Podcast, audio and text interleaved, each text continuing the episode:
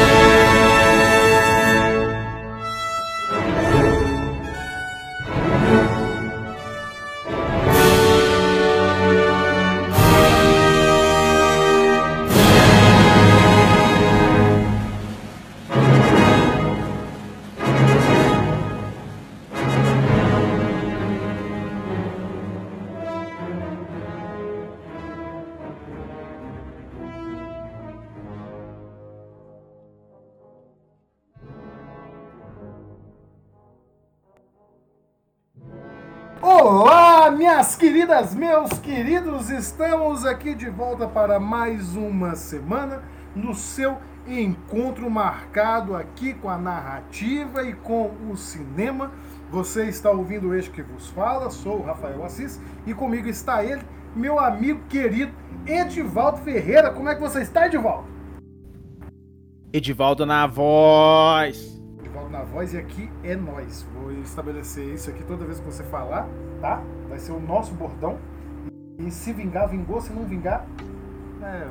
Dane-se. O nerd tatuado brilha como sóis. Isso. Meu Deus do céu. Ai, meu senhor. Eu tentei evitar fazer uma rima pobre aqui, uma coisa assim. O Couto já puxou ali. É terrível mesmo, viu? É difícil fazer essa gravação. Pobreza de espírito é comigo mesmo. É isso aí, é sempre nós. E estamos aqui na nossa jornada que estamos empreendendo desde o começo de janeiro, tentando cobrir aí as principais apostas e agora sim os finalistas, né? Os filmes indicados ao Carecão Reluzente, ao Desnudo Brilhante, né? Inoxidável, ao grande, nem tão grande assim, o prêmio da Academia, o Oscar 2023. E hoje, de volta, diga aí para esses nossos ouvintes maravilhosos, nossas ouvintas maravilhosas, qual filme que eles já leram aí, eu tenho certeza que já leram na descrição o título, mas qual filme que nós vamos analisar hoje do ponto de vista narrativo? Ou então, hoje a gente vai falar do Blanchett. Opa, quer dizer, Tar. Essa, eu precisava, eu precisava fazer essa piada, velho. Me Eu, perdoa. eu- eu juro, eu juro que eu ia. Eu, eu, eu caí tanto nela que eu ia te corrigir. Eu tô assim. Mas é, é isso aí mesmo, viu, gente? É o Tar, né? Muito reconhecido é, e falado já agora pela atuação da Kate Blanchett. Acho que todo mundo tá falando desse filme pela atuação da Kate Blanchett. Da Kate Blanchett. E, e é o que tem pra falar do filme, né? Acabou o podcast, é isso? Kate Blanchett tá É. Acabou, acabou. Agora Não, vai entrar os recados do Nerd e a gente volta semana que vem. Não, mentira, mentira. Vamos extrair desse filme aqui. Tem muito a se discutir nesse filme. O, o Edivaldo, o Edivaldo, eu vou, eu vou entregá-lo aqui na gravação para todo o Brasil, toda a rede mundial de computadores, né? Lá vem. Computadores. Que o Edivaldo não gostou desse filme. O Edivaldo, ele tem muito mau gosto. Ele é um homem de mau gosto. E aí a gente fica brigando o tempo todo porque eu indico os filmes para ele assistir e o Edivaldo não gosta. E esse foi um desses casos. Mas Esse o foi um mais, o mais importante da manutenção da amizade eu faço, que é assistir. Eu podia, só- eu podia, é, eu podia ter visto uns três reviews e falado, ficar falando abobrinha do filme. Este não Mas é eu- lugar pra você lavar roupa suja, Givaldo. Você nunca Ah é? Você joga, você. você joga essa aí pra mim, eu não posso falar, safado? Não, mas aqui, falando sério, vamos, vamos parar com isso, vamos avançar a análise do filme, porque há sim algumas coisas a extrair e se discutir em? Claro, Em especial, em especial, a construção de um personagem detestável. Como você pode construir um personagem detestável e ainda assim cativar o público com ele? Olha que, que coisa complicada de Pô, mas pra, pra, uma- pra essa mulher chamada Kate Blanchett, o, o- o impossível parece fácil, né? Tem que dar essa. A gente tem que dar esse crédito pra ela. Então vamos, vamos, vamos à sinopse do filme. Na trama, acompanhamos a renomada maestrina compositora Lydia Tarr, interpretada pela Kate Blanchett, a primeira diretora musical feminina da Filarmônica de Berlim. Está no topo do mundo. Como regente, Lydia não apenas orquestra, mas também manipula. Como uma pioneira, a virtuosa apaixonada lidera o caminho na indústria da música clássica dominada por homens. Além disso, Lídia se prepara para o lançamento de suas memórias enquanto concilia trabalho e família. Ela também está disposta a enfrentar um de seus desafios mais significativos, uma gravação ao vivo da Sinfonia de número 5 de Gustav Mahler. No entanto, forças que nem mesmo ela pode controlar lentamente destroem a elaborada fachada de Lídia, revelando, revelando segredos sujos e a natureza corrosiva do poder. Eu gostei. Eu gostei dessa sinopse aqui, hein? Não vou falar quem escreveu não, mas eu gostei bastante. A sinopse é boa, né? Essa sinopse é, é boa. Acho que é de um site. Paga nós! Paga nós, site! Pra, pra gente poder é, Não, mentira, não paga nós não. Acessem só o site do Nesta Atuado. Não, também não, gente, sejam livres. Enfim, é, ó, veja só, até nos perdemos aqui. Este, este é um filme que trabalha justamente sobre esses limites, né? Da moralidade. É, antes de entrar muito nele, assim, é, vale dizer que o filme está nos cinemas no momento que a gente está fazendo a gravação e também quando será feita a publicação. O filme está indicado ao Oscar nas categorias de melhor roteiro original e também de melhor filme, que eu me lembro, deve estar indicado em outras categorias também, mas o que importa pra gente são essas duas. E melhor por atriz, isso. hein? Ah, é melhor atriz, né? Não, mas é, atriz, é, também não. Pra gente aqui, narrativa? Ah, em outro dia. Quem sabe em outro podcast a gente fale aí sobre outras categorias. Mas aqui pra gente, vamos nos ater ao que, que é escrito, né? E, e eu acredito que vale a pena tá, ir ao cinema, mas vão preparados. É um filme muito longo, muito demorado. É, são quase, o que é? De umas 3 horas de filme, quase?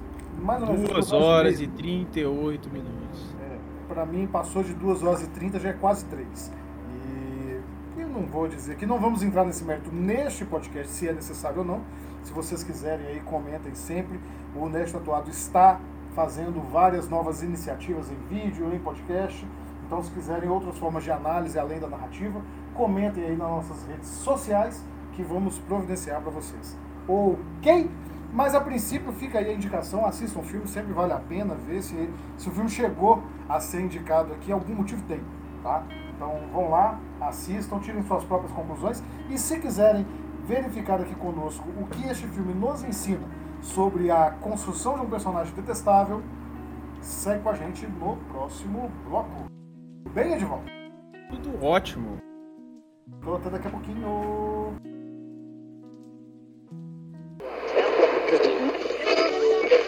O Oscar!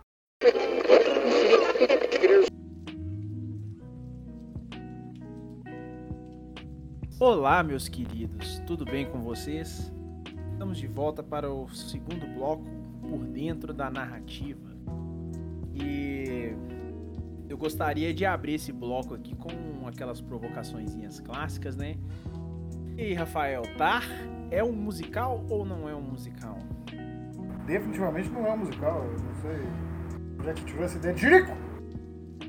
É, eu, eu, eu, é porque foi uma discussão em off aqui que a gente teve, né? Exatamente. A, a, gente tem que parar de fazer as discussões em off pra dentro do programa e fazer as discussões dentro do programa. Vamos tentar fazer isso. Antes disso, eu preciso dizer, como sempre, meus caros ouvintes, minhas caras ouvintas, é, este bloco ele tem spoilers pequenos ou grandes. E se você está aqui nos ouvindo, não adianta nos processar por estragar a sua experiência cinematográfica. Vá ver o filme primeiro, volte e assiste, ou então assiste, ou escute, né? Assiste não. Ouça a gente aqui, sabendo que poderemos a qualquer momento contar aqui o final do filme, ou seja, dizer que no fim de estar a Lídia entra num portal extradimensional e vai viver com dinossauros há 65 milhões de anos atrás. Né? E com o. Como é que é o nome do, do Kylo Ren? O, Edvaldo?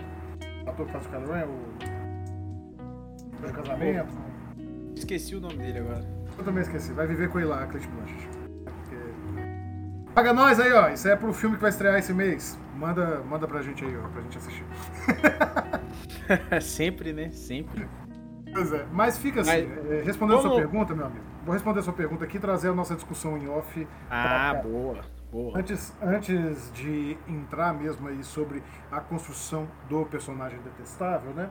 é, vamos fazer uma breve descrição aqui do que, que a gente compreende como um musical. É, o Ed trouxe essa pergunta para mim quando a gente começou a gravar. né, o, o que, que seria um filme musical, se Tar seria. E eu disse para ele que não, que acredito que Tar é um filme sobre música, mas tem uma pegadinha aqui, depois a gente vai falar dela. E, e não um filme guiado pela música. Para mim, um musical seria um filme guiado pela música. Você pode pegar aí exemplos clássicos, né, como os famosos musicais da Broadway e os adaptação, as adaptações deles no cinema, né, que são filmes efetivamente cantados. Mas, particularmente, eu também considero como filmes musicais os filmes que têm seu ritmo é, dominado por música ou por músicas, né? Como a gente pode pegar, por exemplo, Whiplash, ou mesmo, não sei se você vai concordar comigo, Edvaldo, Baby Drive, pra mim é, é um musical. Sim, definitivamente ele é um musical. Pois é. Então, não vejo isso aqui em Tar. Acho que é um filme que se define muito mais como. Ele é um drama, um drama típico, né? É bastante centrado ali, que tem a música como um, um fator muito importante, mas um fator importante dentro do universo, não para a construção narrativa. É, eu acho que é até secundário, né? Se for pensar assim, o ambiente que Tar gira é o ambiente da música clássica, né? Que é notadamente um ambiente das elites, né? Então, assim, é um pequeno. Esse é um ponto que eu acho muito legal do filme, assim, que é trazer uma. É expandir, né? Uma coisa que, se você for observar dentro da nossa realidade, é uma coisa extremamente pequena, né? Que é um núcleo de pessoas que gostam de música clássica e aquilo é uma, é uma questão, assim, de extrema notoriedade, de extremo. É, assim, vou falar um, um hobby luxuoso, né? Talvez é a melhor palavra, né? Um hobby luxuoso onde, é, onde o- os ricos adoram. E, e a Lydia Tar, ela se encontra no topo do mundo desse micro-universo, tá ligado? Então trazer esse retrato assim, até, até em paralelos com a, com a própria personalidade dela, como ela se sente, né? Porque ela, a Kate Blanchett, a atuação dela é surreal, assim. Você vê que é uma figura que é imponente, ela sabe quanto que ela é foda, ela tem plena consciência disso e, e ela não mede consequências pra sempre deixar bem claro assim que ela é a figura central assim em torno daquele universo. Não sei se você teve esse tipo de interpretação aí dentro. Eu tive, eu tive, eu acho que aí você entra num ponto que é crucial até para responder a sua pergunta e já fazer aqui o link com o tema que a gente vai acabar tratando mais tempo nesse bloco. E se esse filme ele não é guiado pela música, como seria no musical, a narrativa dele encontra um outro fio condutor, muito mais sutil, porque não é uma linguagem, né? Mas que acaba influenciando na forma como o filme é, é conduzido. É legal falar, esse vai ser um daqueles filmes em que as palavras têm que ser escolhidas, né? Conduzido é justamente, conduzir é justamente o que ela faz, né? Esse filme é definido pelo Tar. Esse filme é definido pela personagem da Kate Blanchett. É, tem, não, não, não lembro para quem, mas o diretor, é, procura aí, por favor, o nome do diretor rapidinho. Eu lembro que ele deu uma entrevista falando. Todd Field. Todd Field. Eu lembro que ele deu uma entrevista falando que essa foi a primeira vez que ele escreveu um roteiro pensando numa atriz. Então ele escreveu a Lydia Tarr pensando na Kate Blanchett, escreveu as falas imaginando a Kate Blanchett atuando e criou um filme em torno dessa personagem, em torno desta atuação. Então é muito difícil o filme escapar e dar espaço para qualquer outra coisa, como por exemplo a música, quando ele tem. Né, toda a narrativa está orbitando um sol que é sua protagonista. Isso em si já é uma coisa forte, né? Quando você tem um personagem que é tão grande, pensado por uma atuação, mas nem que seja, né? não vamos discutir a atuação aqui, que é outro aspecto. Mas quando você tem um personagem tão grande numa, numa história que ele acaba sendo uma espécie de sol para a narrativa, isso já é uma coisa difícil de se trabalhar, porque você pode acabar perdendo ali o fio do, do que você está fazendo. acho que nesse filme tem um desafio ainda maior, porque a gente está falando de uma personagem que tem muitas características que não vão agradar o espectador. É, e aí a gente chega nesse patamar aqui do personagem detestável, né? Como que, que a gente consegue escrever um personagem odioso, em muitos momentos odioso, de maneira que ele seja complexo, real e humanizado. Acho que, que esse é o grande ponto, ainda mais estando ele num ponto central da narrativa, onde ele vai ser observado o tempo todo. É, as palavras do Rafael são muito interessantes, né? Sobre um personagem odiável e, e mostra como o filme todo gira em torno dela e não há espaço para outras coisas, assim. Então, esse aí eu acho que é um clássico, além de, de, de, construção de um personagem detestável, é um estudo de personagem também, né? De certa forma. É, tal, talvez não tão clássico assim como a gente esperaria, né? Até eu mesmo, assim, em questão de expectativa e realidade, eu, eu talvez esperasse que o filme fosse para um, pra um lado diferente. E até um pouco mais um pouco mais humano assim, mas eu acho que até dialoga muito do, da questão do roteiro dela ser uma personagem meio etérea, tá ligado?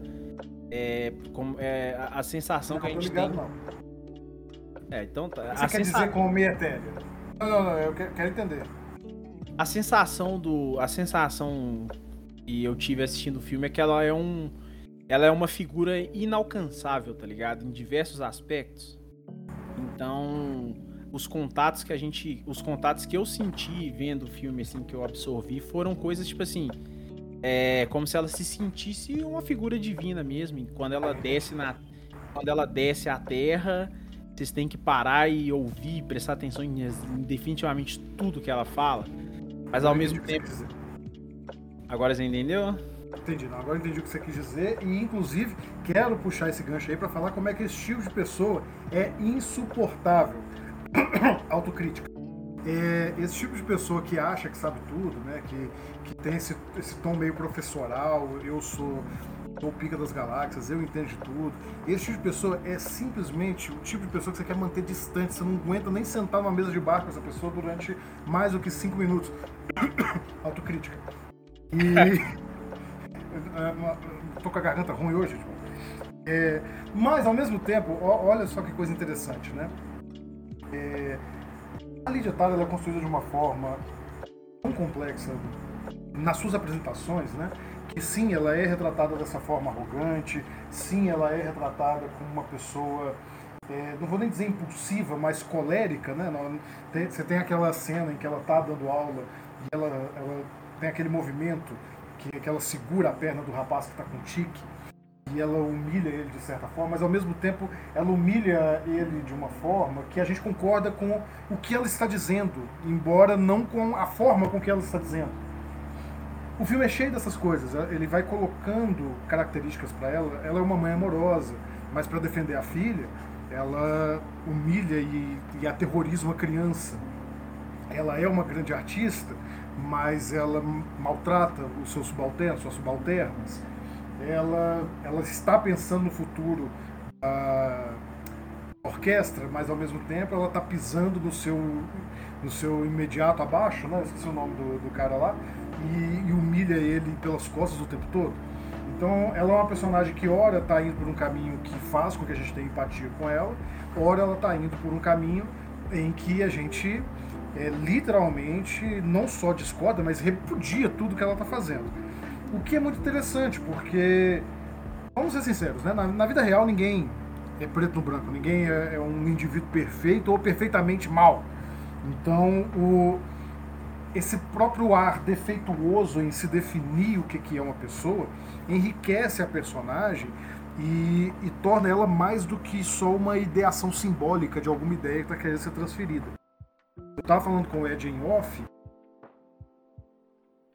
que, eu, eu me surpreendi um pouco sobre essa história, que a gente conhece tanto ser transferida né, para uma personagem feminina, e para colocar aqui, para quem não viu o filme, né, que, que você tem aí essa relação de abuso entre superior e inferior, que nunca é esclarecido totalmente no filme, mas que é muito importante, tá desde a primeira cena do filme. É, o filme abre com a página da Wikipedia dela sendo editada. Ao longo do filme, a gente vai descobrir por quem e as consequências disso. Mas o, a, a gente está acostumado a ver essas figuras de abuso serem masculinas, né? Porque de fato no mundo real, em geral, são esses que aparecem, e, em geral são esses que acontecem. Mas o, o filme ele não envereda por tentar explicar e fazer o trabalho em cima do abuso e só ressignifica, colocando uma personagem que basicamente nos desloca do lugar comum. E eu acho que o que esse filme tenta fazer o tempo todo é criar essa sensação de deslocamento, essa sensação de complexidade, dizer assim, olha, presta atenção que tem mais sendo dito aqui sobre essa personagem do que você está pensando. E, e Deixa eu... todo esse contexto vai criando essa aura pra gente. Deixa eu pegar um gancho aí que você falou que é interessante. E são essas. Ah, são o estilo narrativo de. de estudo de personagem, né? Que é bem legal você falar isso assim, porque dentro do, da narrativa de Tar, tudo, tudo a respeito do estudo da, da Lídia, ele é contraditório, tá ligado? Então, tipo assim, o que, que a gente está acostumado nessas narrativas são aquelas são aquelas derrocadas, né, que a gente vê o auge, a, o, a ascensão e a queda, né, de uma figura. Só que no caso dela, tudo tudo dentro dela, com exceção do ego, né, é contraditório, tá? Tipo assim, ela não é uma pessoa que você pegando um paralelo assim genérico, ela é uma pessoa que não teria não tinha nenhum problema psicológico assim aparente ali, né? não, não tinha nenhum problema com drogas, que é uma coisa muito comum nessas narrativas de estudo de personagem para a gente conseguir fazer um paralelo. Então é muito legal você ver que a, a, o que seria assim a, a grande droga né, da, da, da Lydia Tar seria a própria Lydia Tar, né? Sim, o próprio porque, porque foi o que você foi o que a gente conversou em off, vamos trazer aqui que o a Lydia Tar, o vício dela é na Lydia Tar, tá ligado? Então. E o esse... vício do filme, o vício da narrativa, é nela. Isso, e, e, eu acho que assim, nesse, nesse contexto, a narrativa ela se constrói de forma es espetacular, assim, que nem você falou. Eu não gostei do filme é, de uma forma, talvez que nem você gostou, mas eu consigo reconhecer que que foi, foi, foi uma grande elaboração, assim, narrativamente falando, foi bem escrito em vários aspectos, porque traz todas essas contradições mesmo, assim, da gente ver um, um, um monstro da um monstro da elite, né, sendo mostrado em, em alguns aspectos, assim, ao mesmo tempo que é uma figura que ela é extremamente desconexa, né, eu acho que a cena da a cena que você falou do dela humilhando o, o aluno lá durante a sala, aquilo ali é um pouco da demonstração de como ela é como ela é viciada nela mesma, né?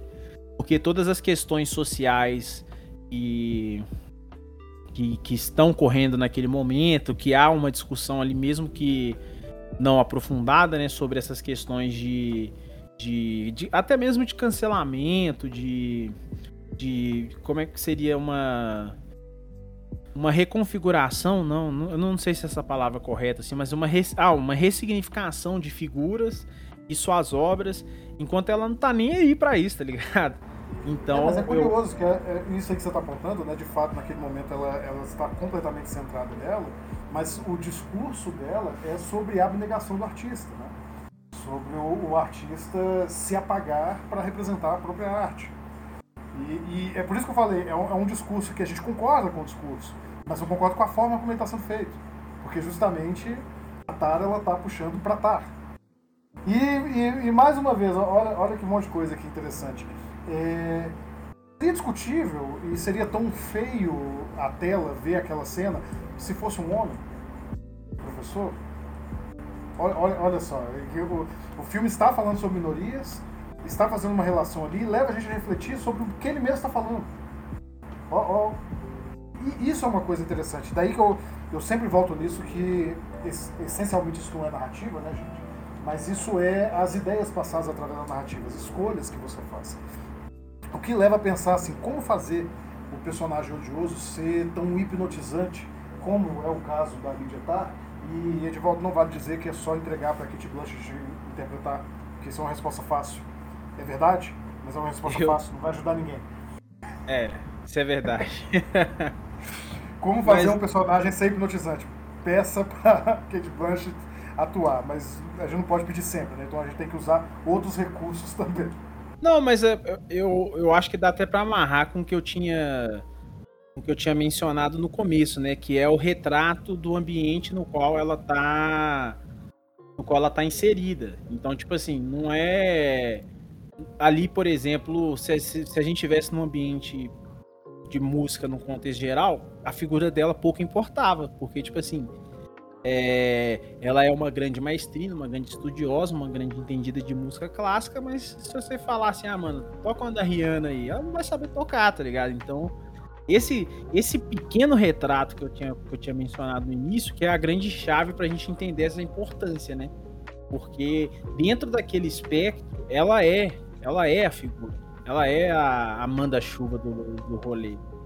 Então, além de assim, além deles terem conseguido a Kate Blanchett, né, para fazer, eu acho que é muito inteligente isso. Eles não expandem para outro lado, exploram sim alguns assuntos, essas questões da essas questões de abuso, essas questões de, de assédio, né, essas questões é, a, principalmente com relação a superiores e inferiores aí dentro da, da, das organizações. Inclusive assim, para não dar, tentar não dar muitos spoilers, né?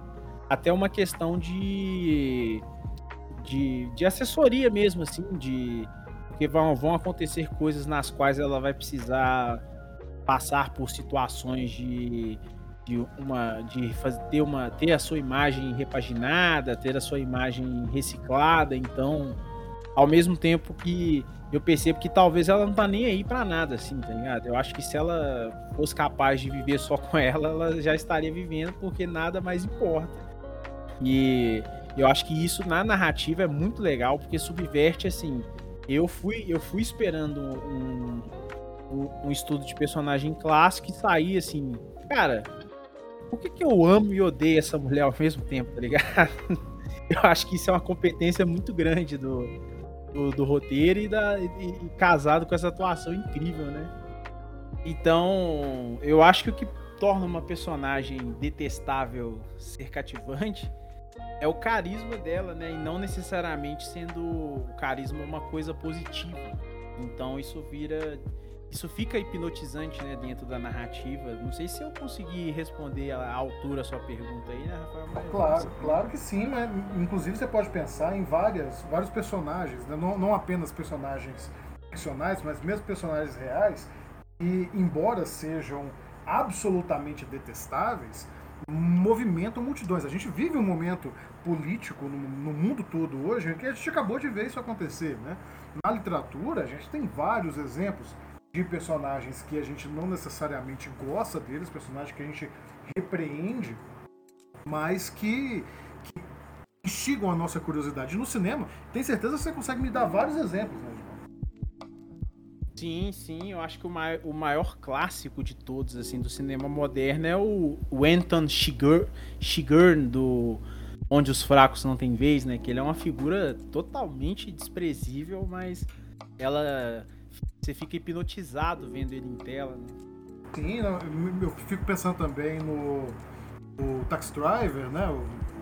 Qualquer filme aí do, dessa pegada meio Mamãe, eu sou um homem bravinho, né? O, o, você gosta muito também do. Como é que chama? Agora esqueci aqui, o Clube da Luta. O Clube da Luta ah, também dá pra poder falar. O Tyler Durden. O Tyler Durden.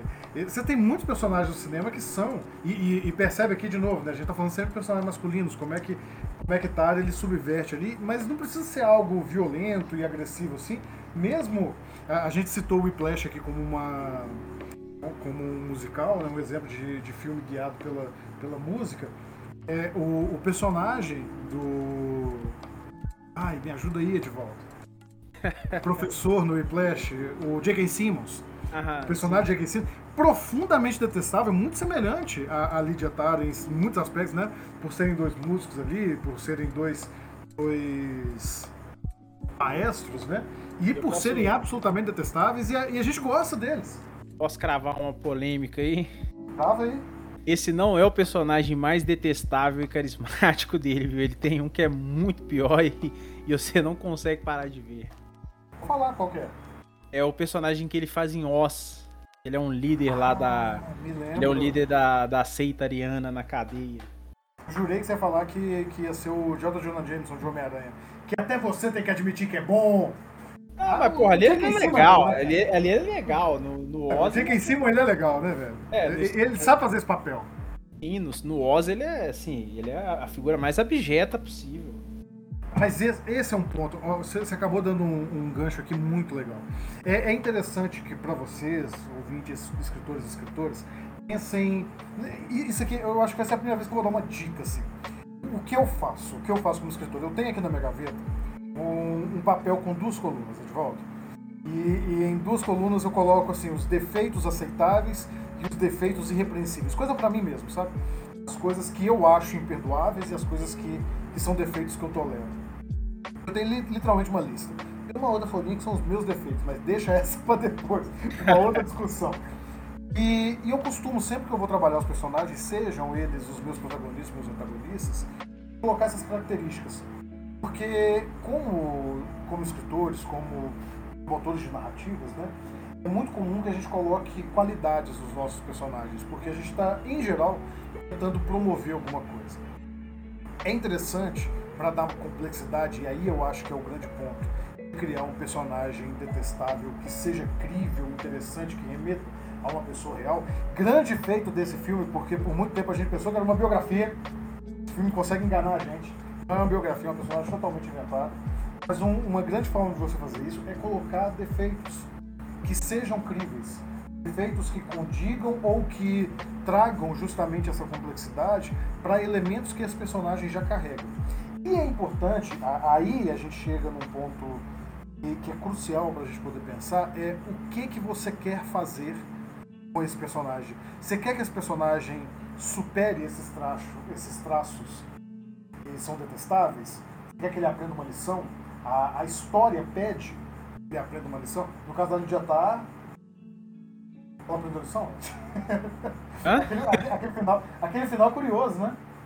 Aquele final, não, não dá pra você dizer ali se ela aprendeu uma lição, ou se não aprendeu, ou se ela precisava viver da... Aquele final, ele, ele me pegou do filme. Eu acho, eu acho que assim, é, no finalzinho ali, né, tem alguns pontos de dos quais a gente se, se identifica com ela. Eu acho que assim, o filme todo, ela, que nem eu falei, eu, eu, eu- a sensação é que ela é uma personagem inalcançável. Então, quando tá chegando no final, coisinhas bem pequenas, assim, não, não quero dar spoiler porque eu acho que estraga um pouco a experiência, mas É, acontece aquele final ali... é, acontecem dois pontos-chave ali, né? Que são essas chaves de, de leitura que você gosta muito de falar, mas eu acho que não, não vale a pena eu comentar elas aqui, porque quem, quem chegou até aqui e não assistiu o filme ainda, talvez seja legal de a pessoa ter essa experiência. E ali, ali é a coisa mais próxima do humano dela que a gente consegue se identificar, assim. A não ser que você mas- seja.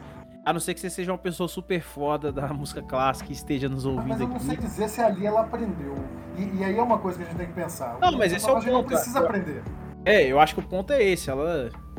O que se ela aprendeu ou não, não faz diferença ali. Então é preciso construir a, a sua história de uma forma que você entenda que o leitor ele não precisa ser amigo do seu personagem, não precisa querer estar próximo e, e conviver com o seu personagem. Ele pode detestar o seu personagem, mas ele precisa ser amigo da sua história. Ele precisa querer carregar a história com ele. E, de certa forma, ao trazer essas complexidades para o personagem e torná-lo atrativo, ainda que odioso, seja uma estratégia excelente para fazer isso acontecer. Temos um bloco, meu amigo de volta? Temos um bloco. É isto. Temos vocês depois daqui os nossos reclames do Plim Plim.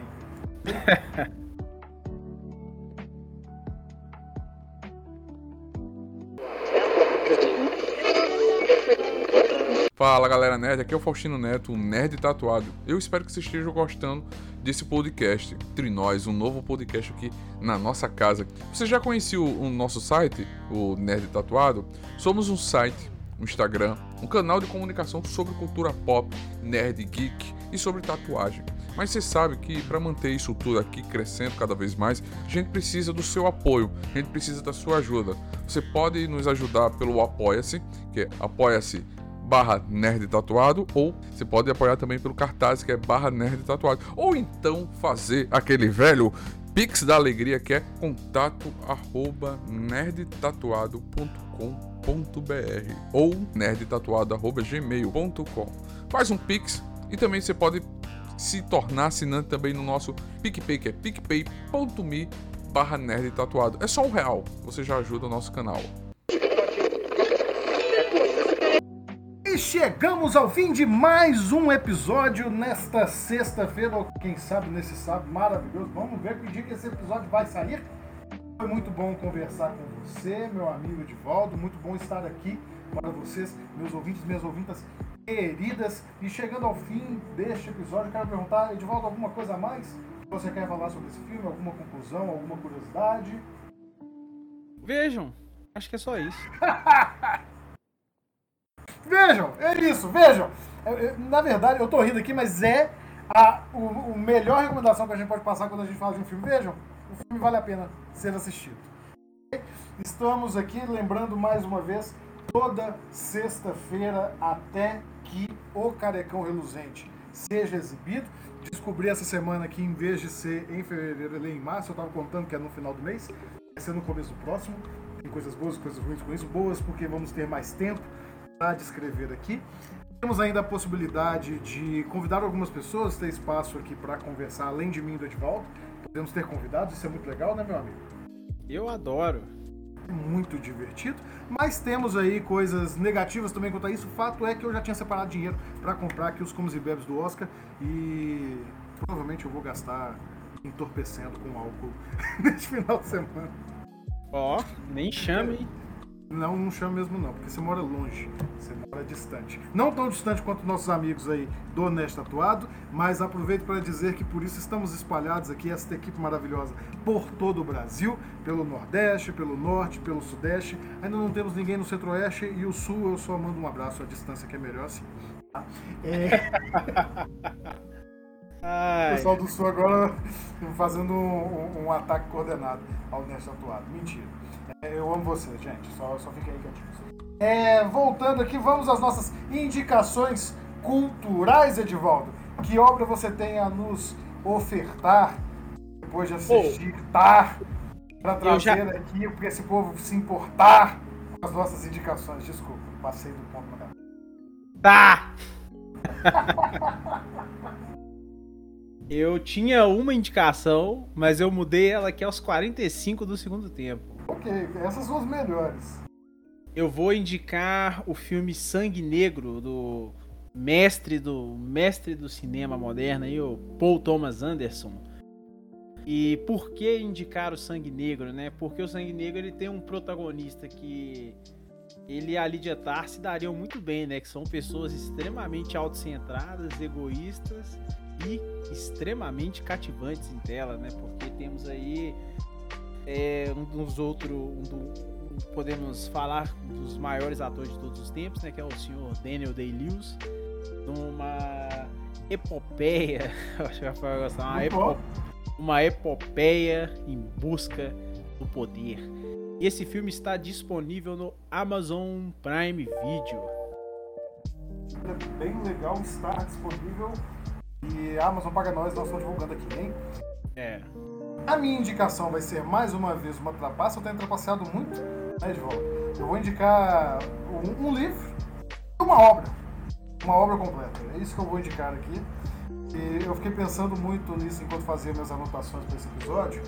E apesar, é claro, de aqui tá, ser. Ela, ela, é acusada por um crime, mas nunca é colocado ali como evidência, né? Fica sempre naquele terreno cinzento, aconteceu, não aconteceu, o que, que foi que aconteceu. É, a gente não tem a, as falas das vítimas expressas no filme, enfim. É, a minha indicação inicial seria Crime e Castigo de Dostoiévski, que eu acho que é um excelente exemplo de como trabalhar com personagens detestáveis e fazer uma trama que instigue e que chama atenção. Mas eu não podia deixar também de, de fazer uma parada elitista, né? já que é um filme sobre elitismo, amiga de volta.